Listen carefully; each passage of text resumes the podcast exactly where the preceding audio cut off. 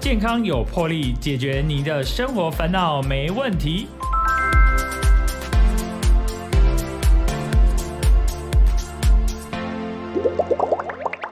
欢迎收听《健康有魄力》，我是主持人破哥。大家活着就是需要呼吸，我想如果没有呼吸，应该就是也是差不多，嗯，那这就就已经也没办法。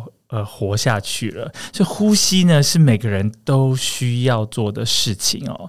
那我们今天非常开心哦，邀请到台北市呼吸治疗师工会的理事朱修俊啊，来到我们的健康有魄力。我们请那个修俊跟大家打声招呼。好，大家好，破哥好。对，修俊是这个呼吸治疗师。哎，对，哇，这个。哎，这个是一个非常特别的职业跟行业。嗯，因为普遍大家都会觉得，哎，我呼吸没有什么事情啊，不需要治疗啊，到底要干嘛？你们呼吸，大部分都会问说，啊，抽烟是不是也是一个呼吸治疗？哎，是啊，不是吗？那吸吸大麻也是吧？没有，我们强力强力。不要，连电子烟其实也都不好哦。对，现在不是有法法规有有在设定了嘛？那个其实很不好，没有是开玩笑的啦。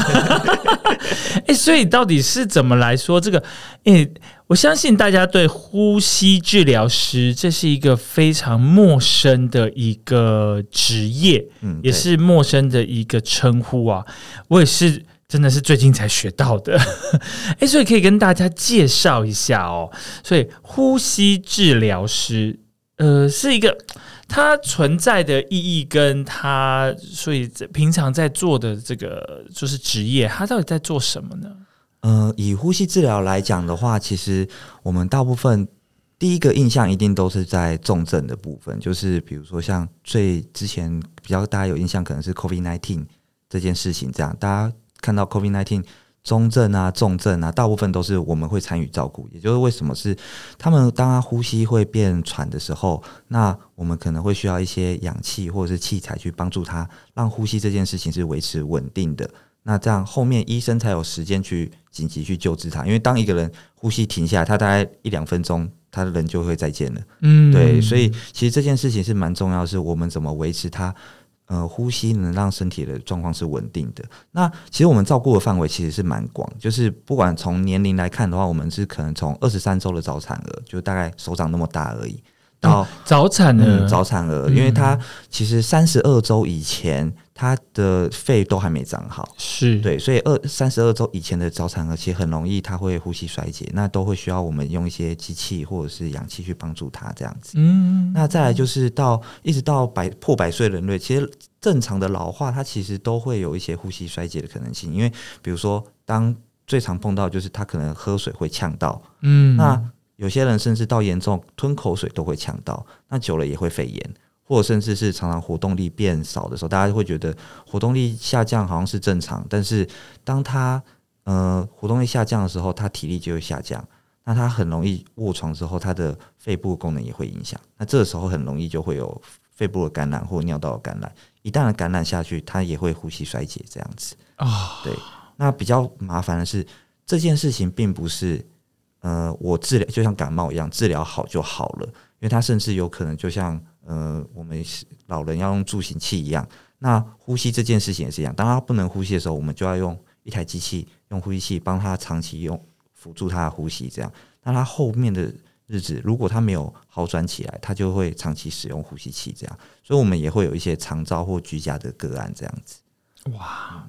那其实相对来说，其实是也算是蛮重要的一个工作。哦对，因为他只要就像刚才讲，他只要一没呼吸，他人就再见了。所以我们我们的工作就是让他维持这个状况，然后看看能不能再维持他的生活品质这样子。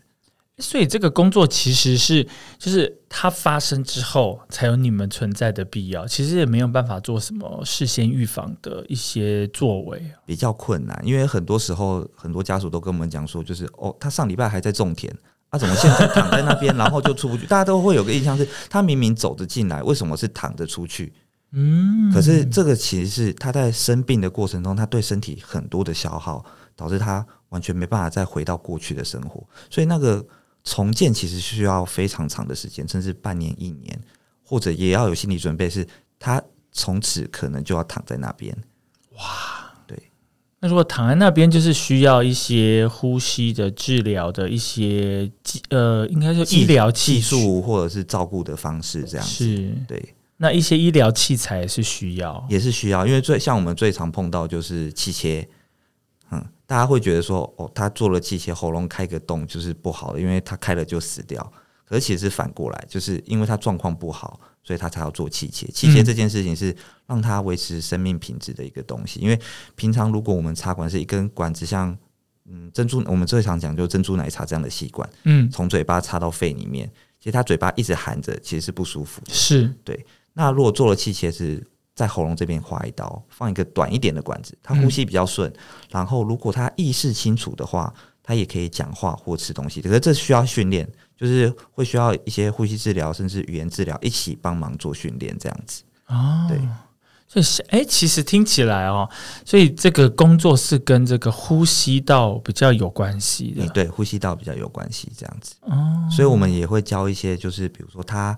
呃，手术后他怎么做深呼吸这件事情，或者是咳嗽这件事情，因为他手术后他对肺部功能也会有影响，尤其是胸部、心脏跟肺肺脏的手术这样。那如果他没有一时赶快把深呼吸这件事情做好，因为他可能伤口会痛啊，他不敢呼吸，那痰就会积在里面。所以我们就会手术后就会教喂教一些，就是他怎么样把痰咳出来，深呼吸，把肺部扩张这样子。嗯，对，这是比较短期这样。了解，哎，所以呼吸治疗师啊，修俊，嗯，这个这个职业是最近才开始兴起的吗？还是他其实就有一段时间了？他其实蛮久的时间了，因为最早最早，其实他是从。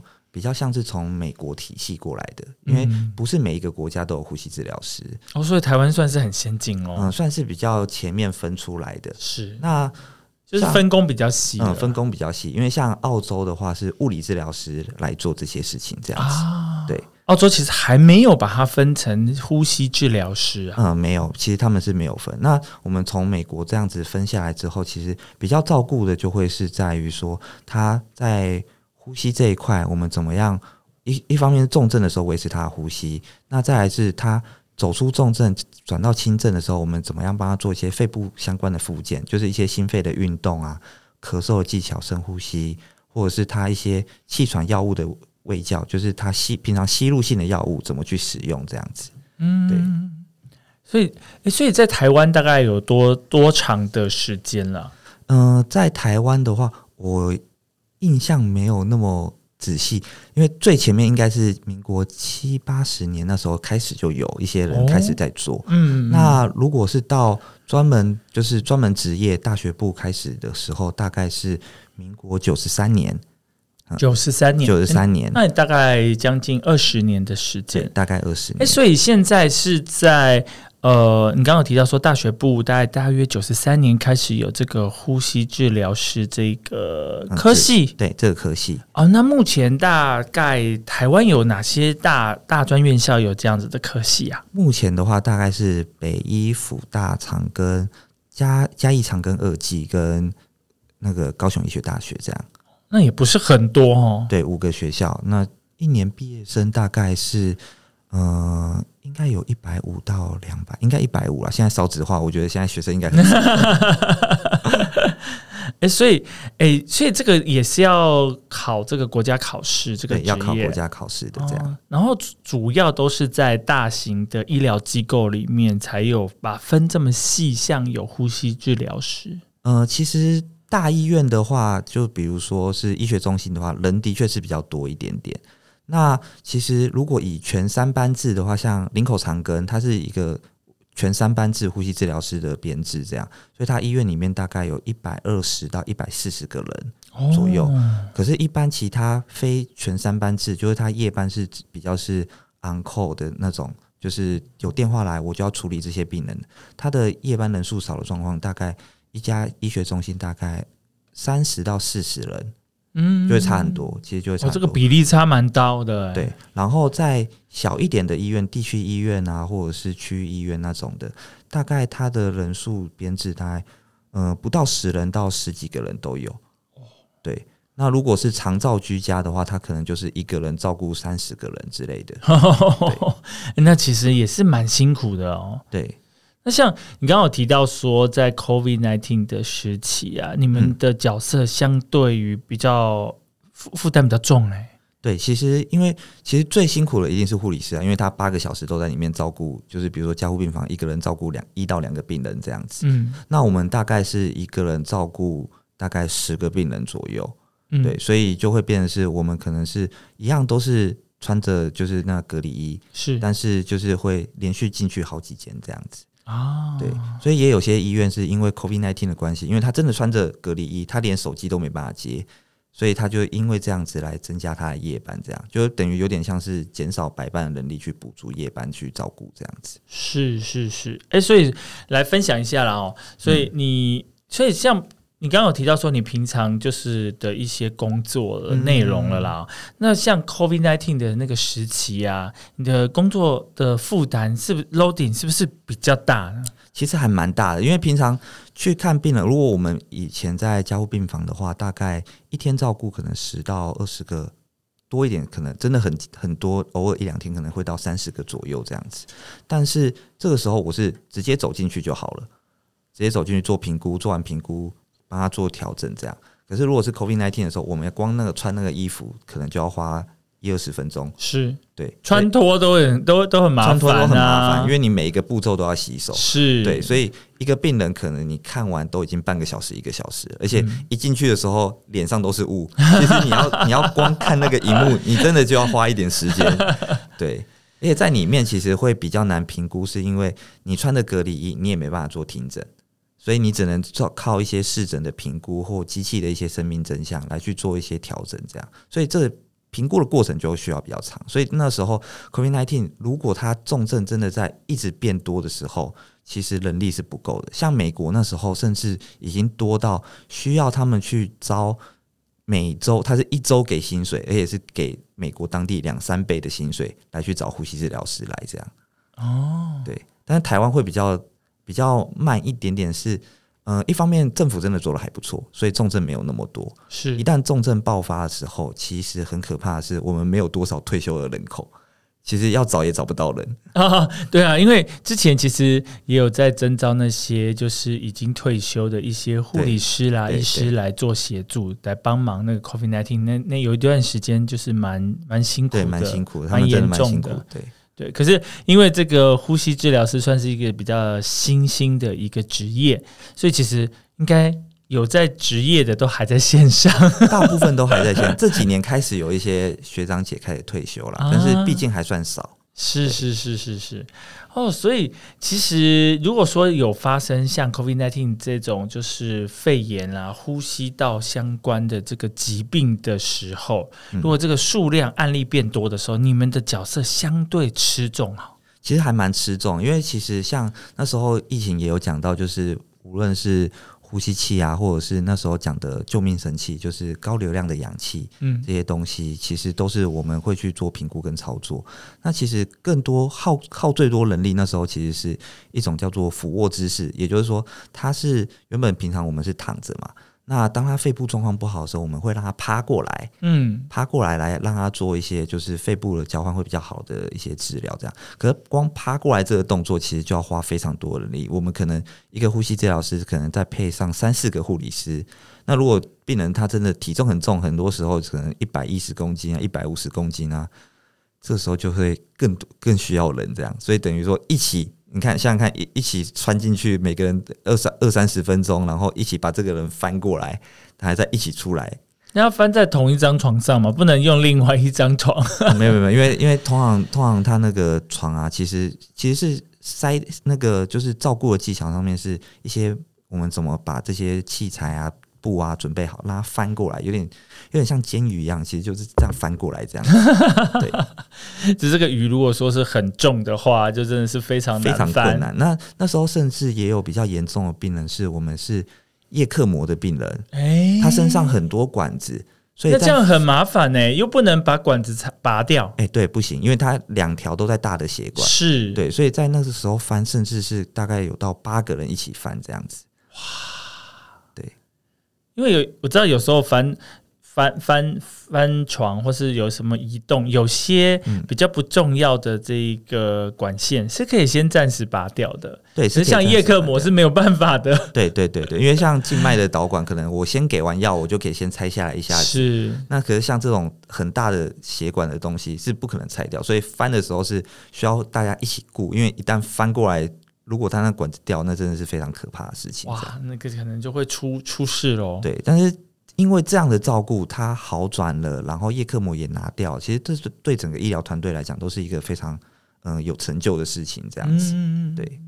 哎，像你提到说，就是这个呼吸治疗了哈，大部分都是用这个医疗器材的辅助。对，那有没有需要用人就直接用徒手的部分？比方说，呃，比方说拍痰，像拍痰这样子，有需要就是如果说有。有需要用徒手来协助吗？呃，一般来讲，我们都是用徒手啦，就是是嗯，徒手就是如果像看护或者是家属，我们教一定都是先从徒手开始教，他可能手就是成一个杯状，然后拍弹可能拍三到五分钟，是，然后你可能要避开什么吃饭的时间之类的，拍拍的位置这样喂教。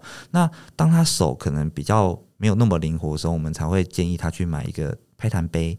就是细胶的软杯，是那可是如果他连这样子，他其实如果他有资源的话，我们甚至可能会建议他拍弹器啊，或拍弹背心。拍弹器就是一个呃柱状的，它其实就是有点类似像手拍的效果。嗯，那背心的话，它是整个穿着，有一台机器用气动的方式帮你拍弹，这样，它一次就拍整个肺这样子。对，那更高级更高级，可能他不呃咳嗽咳嗽咳不好。那他也不喜欢被抽痰，因为抽痰其实大家可能疫情有做过 PCR 的话，就会觉得很痛，很痛啊，那很痛。可是那只是戳到鼻腔而已哦。是抽痰是从这个管子，然后抽进去，然后你要放到你的喉咙，甚至对更里面这样，所以那超级不舒服。所以如果更有资源，我们可能会建议他一种叫咳痰机，它可能就会变成是一个正压，然后瞬间转负压，帮助你就直接模拟一个咳嗽。所以他就可以直接不用在抽痰的状况下面咳痰，这样，所以就会有我们就会看他的资源或者是他家属照顾的能力，给他不同的建议，这样子。啊，所以其实还是有很多不同级别的这个辅助的医疗器材，哎，对，可以来协助这个拍痰这个部分。对对，因为如果说真的有用徒手，有的人真的是磨烂啦，或者他用到后来就觉得哦，做天没这样，对，真的还蛮累的，因为其实腰真的会很酸，是对腰跟手，其实刚开始不习惯，真的会很酸，这样。可痰没有把它拍出来，其实一直累积在身体里面，是会影响这个呼吸气。对，因为其实很容易，它就会肺炎，甚至是它如果嗯没有气切、没有气管内管的状态下面，它很有可能一口痰哽住，它就走了啊，这么严重？嗯，因为它就等于有点像是噎到一样啊，就是它一个痰太黏了，它卡在喉咙，它完全堵塞，你完全一口气都吸不到，是，那就等于跟窒息没两样。哇，对，哎，听起来这个也是非常的严重哎。哇，所以真的也需要，所以说这个呼吸治疗师算是一个，呃，也算是很具关键性的一个医疗上的一个角色。对，因为他并不会是像就是呃我们老化啊、失智啊，他可能那个预防的延缓是慢慢做、慢慢做，就是你一定要坚持做下去这样子。那呼吸的状态比较像是立即性，它突然发生的，对，嗯。所以真的有有需要的人呐，有有有，就是呼吸道这个疾病的部分，真的是很需要呼吸治疗师这个的协助哦。对，因为其实也不完全只有呼吸这一块，很多时候其实像手术啊，或者是他车祸就是创伤这种的，或者是他嗯，像之前像八仙城堡好了，那些烧伤的，其实各种在加护病房，他只要。有呼吸状况的，都会是我们照顾的范围，这样子。嗯，哎，其实这个需要呼吸治疗师这个角色的部分，还算是挺多的，只是我们可能一般人并不是那么清楚。对，因为不清楚才比较好，因为家家人都健康，家人都健康，我都这么讲，你不知道我们最好。所以其实也是蛮辛苦的啦。嗯，对，对，看到，因为通常呃会到。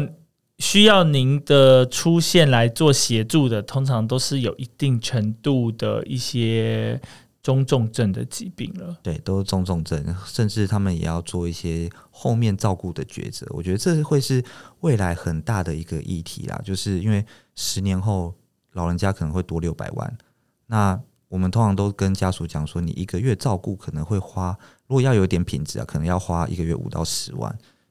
对，所以在这个照顾照顾的花费下面，怎么样怎么样去抉择？其实这对家属是一个辛苦的事情，这样是真的没有错。嗯，好，我们今天邀请到的，我们节目邀请到的是呼吸治疗师朱修俊。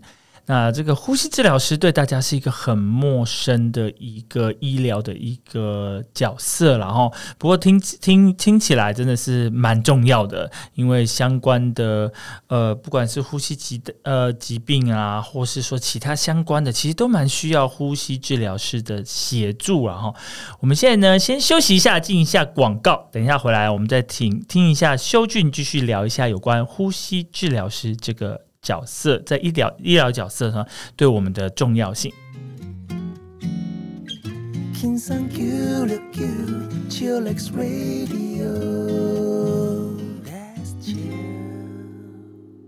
欢迎回来，健康有魄力，我是主持人波哥。波哥今天非常开心哦，邀请到呼吸治疗师朱修俊。大家想说，哎，呼吸治疗师。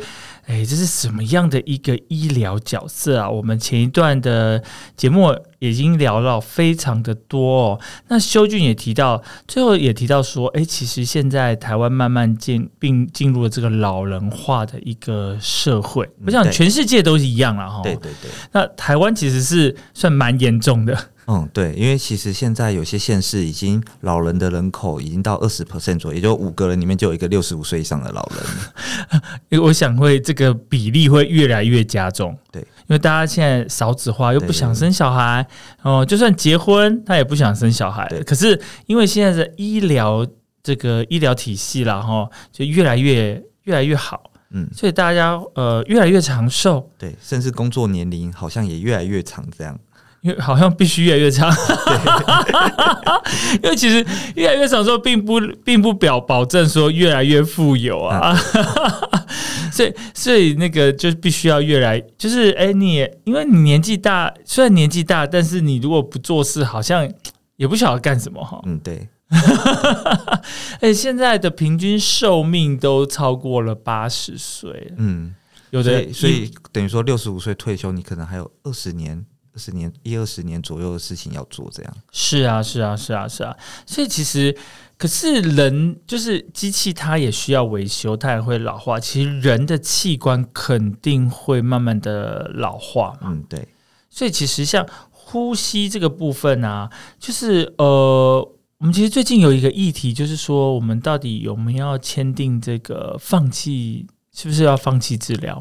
呃，这部分其实有分两种，一种是安宁缓和的意愿书，那这个是自己签完，然后找两个就是见证人，那见证人尽量还是找家人啊，因为要让家人知道你有这件事情，这样，因为有时候会变成是这样，是你签完这个，但是你身上没有带健保卡。然后你在外面如果出了车祸或干嘛，你到医院，医生还是会救你，因为他不知道你发生了这件事情啊。对，所以证件很重要。它上面还没有，如果你签署了，它不会记载在你的健健保卡里面吗？健保卡可以注记，但是他可以选择要不要注记啊。还有这种，所以有些人不注记，他是怕被发现吗？这就这就看个人意愿啦。所以我们通常。劝说的时候都会跟他讲说，你如果有要有这个意愿的话，最好要注记，而且要让你的家人知道。不要说你签了这个是自己默默签的，然后你家人也不知道这件事情。当你意识没有意识的时候，没有人知道你做过这件事。当然呢，对。那另一个这几年出来，另一个是病人自主权利法，这个就会比较重要，是它的呃可以认定的范围有扩大。甚至是他可以拒绝营营养这件事情，就是他可以拒绝人工灌灌食这样子，嗯，所以就会变成是让他在过过往，就是过往这个过程，就是可以走的比较顺一点点这样子。对，那可是这个会比较麻烦，其实会面临到一个你要带一个二等亲，然后去医院治伤两次，然后你要指定一个医疗委任的代理人这样子。哦，好复杂哦。对，所以这样这做这件事情的人应该不多，不多，因为平常我在社区跟老人家聊天的时候，他们第一句话一定说：“小孩子在上班，怎么可能跟我去？”嗯，对。可这件事情会非常重要的是，这个不管是安宁缓和意愿书或病人自主权利法，它是在你在积极医疗的过程中，你可以有一个选择放弃的机会。嗯，如果你没有签的话，其实你很难做放弃这件事情。肯定啊，对，因为就是医生嘛，当然就是尽量把病患救活，一定要救活，因为一方面是他已经昏过去了，你。已经问不到他的意愿是什么啦。当然，那医疗这件事情是他的权利，我们谁很难去直接做主说，我不要帮他做这件事情，因为这是他权利的丧失。所以，除非他意愿有说说，我我以后想要怎么样，那已经签订了一些法律的东西，那才比较会有效力。这样子，嗯，没有错。所以，这个是要在他有意识清醒的时候做，真的意识清醒的时候赶快做一做。所以这个其实这个很纠葛了哈，最后到底是不是要放弃治疗这件事情，其实一直每天都在发生。对，因为比如说有些人他的价值观是，他只要卧床他就不想活了啊，这么严重？对，因为他觉得他丧失了他以前娱乐的事情啊，他可能平常喜欢爬山，他喜欢出去玩，可是一直困在床上，他是觉得他没有生活品质。嗯，但也有些人他是希望他看到他的小孩。每次都能回来看他平安长大，甚至他想要看他结婚生小孩，甚至看他孙子长大，这样，所以他会觉得，如果有人照顾我，照顾的好好的，他在床上也没有关系。所以每个人价值观都不一样。那在这个过程中，其实像刚才提到气切这件事情，也会很重要的是，它也可以帮助你比较快的回到家里。然后，如果你有意识，你甚至讲话、吃东西那些都可以，你只是需要一个管子去帮你清掉痰液。嗯，如果你能下来运动。那甚至半年、一年也有机会把这个管子脱离掉哦，是啊，对，所以其实像我们在做肠造这一块的时候，其实脱离的人数很少，大概五 percent 左右而已。但是如果他好好真的有配合做运动，半年、一年，他其实有办法下来走路的，就有机会脱离掉机器啊。对，因为一般从加护病房到中。就是亚急性的呼吸照护病房的时候，大概呼吸器脱离的机会大概五十 percent 左右。哦，可是如果使用的天数再更长一点，大概四五十天以后，它能脱离掉机会大概就只剩五 percent 左右。啊，那可是这五 percent，我们我们也是会有一些方式去帮助他，只要他意识清醒。我觉得最重要是意识清醒。嗯，意识不清醒，基本上他就是正常老化，他就会一直往下走。这样是是是，哇哦。所以刚刚提到啊，说这个修俊也有到这个社区去跟一些长辈，长辈就是一些健康或者有一点点慢性疾病的老人家啦。对你去就是做一些推广和讲座嘛？嗯，推就是现在在试的是一种，就是嗯，我怎么样把一些呼吸的知识或者是运动带出来，让大家知道。因为很多时候是就像刚才讲的，如果不知道呼吸治疗师，其实他都蛮幸福的。对，那一旦他知道的时候，他其实这中间，他每个人都会跟我讲，他中间可能照顾有多辛苦，中间面临到很多很多议题或问题。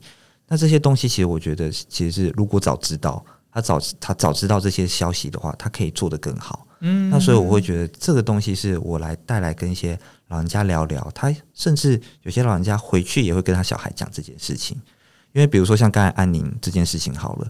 身为小孩，怎么敢跟你爸妈说？就是你以后要怎么样？爸妈可能会觉得说，你是不是要来分遗产？这点不好住啊！对对，所以甚至有时候我在跟他们讲，请他们带回去的时候，他们也会有个反应是，小孩子可能不敢跟他讨论做决定。对，除非是长辈自己主动。对对，因为这种东西真的。嗯，很我我觉得啦，好像也不方便去做一个那么公开的讨论，尤其是台湾算是还是算相对传统保守的一个社会啊。那基本上我觉得我也是蛮建议大家，因为现在政府有在做一件事情，就是长照的 C 据点这件事情，就是各个村里巷弄其实都会有一些据点这样。那很推荐大家六十五岁以上的长长长辈，家里有这样的人的话，把他带到据点跟大家聊天，因为在聊的过程中，大家会比较去接受一些事情，或者是在互动过程中，其实也可以延缓他的失能失智啦。嗯，对，所以我在那边可能前面会带一些呃运动，那中间带一些知识性的课程，就会比如说像是刚才讲的安宁嘛。呼吸的运动，或者是一些嗯睡眠啊、戒烟、空气品质这类这类跟呼吸有关的东西。这样，那后面我就会带他们练唱歌，就是唱歌，对，一种卡一种叫卡祖笛。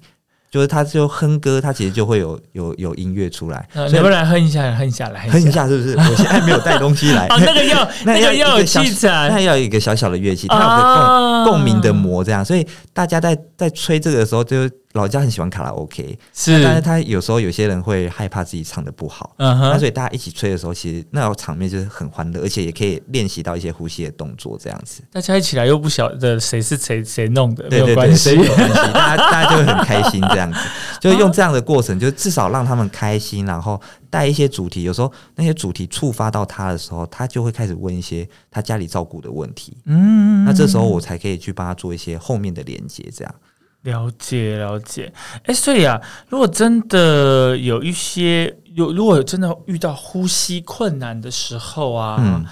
有什么样的可以自己先自行处理的方法吗？还是可以呼叫那个路人帮忙处帮忙协助呢？嗯，呼叫路人也是可以。其实急性呼吸的症状啊，大部分其实如果你有病史，比如说你气喘、慢性肺病，那通常都一定会喂教你。呃，呼吸放松的动作，或是药物的使用，这样子。那再来就会变成是，有些人是焦虑，很多时候大家会听到说，哦，我给他一个塑胶袋，让他就是过度换气的时候使用这样。那可是这个时候会比较不建议这样用，因为在国外也有发生过，就是他用了塑胶袋之后，他的氧气因为在重复的吸入，所以他反而缺氧就。缺氧就是死掉了，是啊，对，也是有这样的过程。这样，那只是比较大的原因。是另外一个就是危险的症状，你什么时候要扣一一九？对，当你呼吸就是会胸闷啊，再加上其他症状有疼痛，甚至是你意识开始不清楚，或者是你觉得呼吸道已经开始梗到了，你可以其实是请路人帮你扣一一九来去做，帮你做鉴别。因为大家对呼吸这个症状，其实呼吸这个东西很容易是其他器官去引起你呼吸的问题。所以这部分其实还蛮需要专业去帮你做一些鉴别，这样了解了解。哎，所以像这个呼吸治疗，其实也是，嗯，我觉得大家应该要增加一些平常的一些尝试哈，知才会知道说什么时候应该要做什么样的处置，嗯。那像像你平常有去社区跟我们的长辈来聊聊，我觉得这是非常好的事情哎。那如果说除了这样子的方式，我们还可以一般从哪边地方可以找到这样子的相关的资讯呢？呃，还是你有粉砖呢？粉砖的话，我目前还没有，但是我可以推荐一些些，就是。因为像有些从业的 RT，他也有做做一些就是 F F B 的一些粉砖这样。我比如说举几个好了，一个叫做会呼吸的豆，他是一个美国的呼吸治疗师这样，所以他也会讲一些美国的事情。是英文的吗？哎，中文，他用中文哦。对，他是中文。好，或者是就是呼吸治疗的跑跑人生，人生是那个。呃，中药的那个人参哦，就是韩国人参，韩国人参的那个人参，或者是一个叫呼吸治疗师的学徒，这些都是一些在 FB 啦。那 YouTube 的话，有一个叫做。R T 不 R T，他有些他除了拍生活，R T 是呃呼吸治疗哦啊，这的的的简的英文简称就是 R T，对 R T 不 R T，因为他就是除了拍一些生活的东西以外，他也有拍一些卫教的东西，这样是是是，对。那因为在做社区啊，目前我们也还在想说，是不是要成立一个什么协会之类的，来去帮忙大家做一些这些比较公益面向的事情，这样子。只不过目前还没有。还没有去做到。那我自己的话，因为我我我自己 F B 就本名啦，所以就会有时候如果大家有问题，就是直接会敲我这样子。是是是，我们也可以呃搜寻这个朱修俊的这个 F B 哈，有什么问题也是可以直接来询问他。嗯，对。哎，我可以建议你说，可以早一点来成立一个相关的粉砖，甚至说你刚刚提到说，哎，有成有需要成立一个这样的协会来做更多的服务啊。我觉得，因为现在台湾进入这个老老人化的世世界啊，这个社会，所以我觉得这样的相关的议题。越来越这个有这样的需求哎，嗯，对，而且尤其疫情之后，你说后面二三十年会不会慢性肺病的又更多，或者是像 SARS 离这时候大概也就十几年，那在十几年后会不会又有一波？其实都会有可能这样。是啊，是啊，这个我们都不晓得，所以我觉得越多人来呃更了解相关的这个呼吸治疗的这个议题，然后有更多的了解，我觉得这是最好的方式。对，那我们今天非常开心啊，邀请到我们的呼吸治疗师朱修俊来到我们的节目，也分享了很多。那希望呢，他会做更多的这个分享，让更多人知道有关这个呼吸治疗这样子的呃需要啊，或是说一些相关的知识，让更多的人可以学到有用的一个或是急救的方式啊等等。我们今天非常谢谢修俊，好，谢谢大家。king san Q, look you, chillax radio.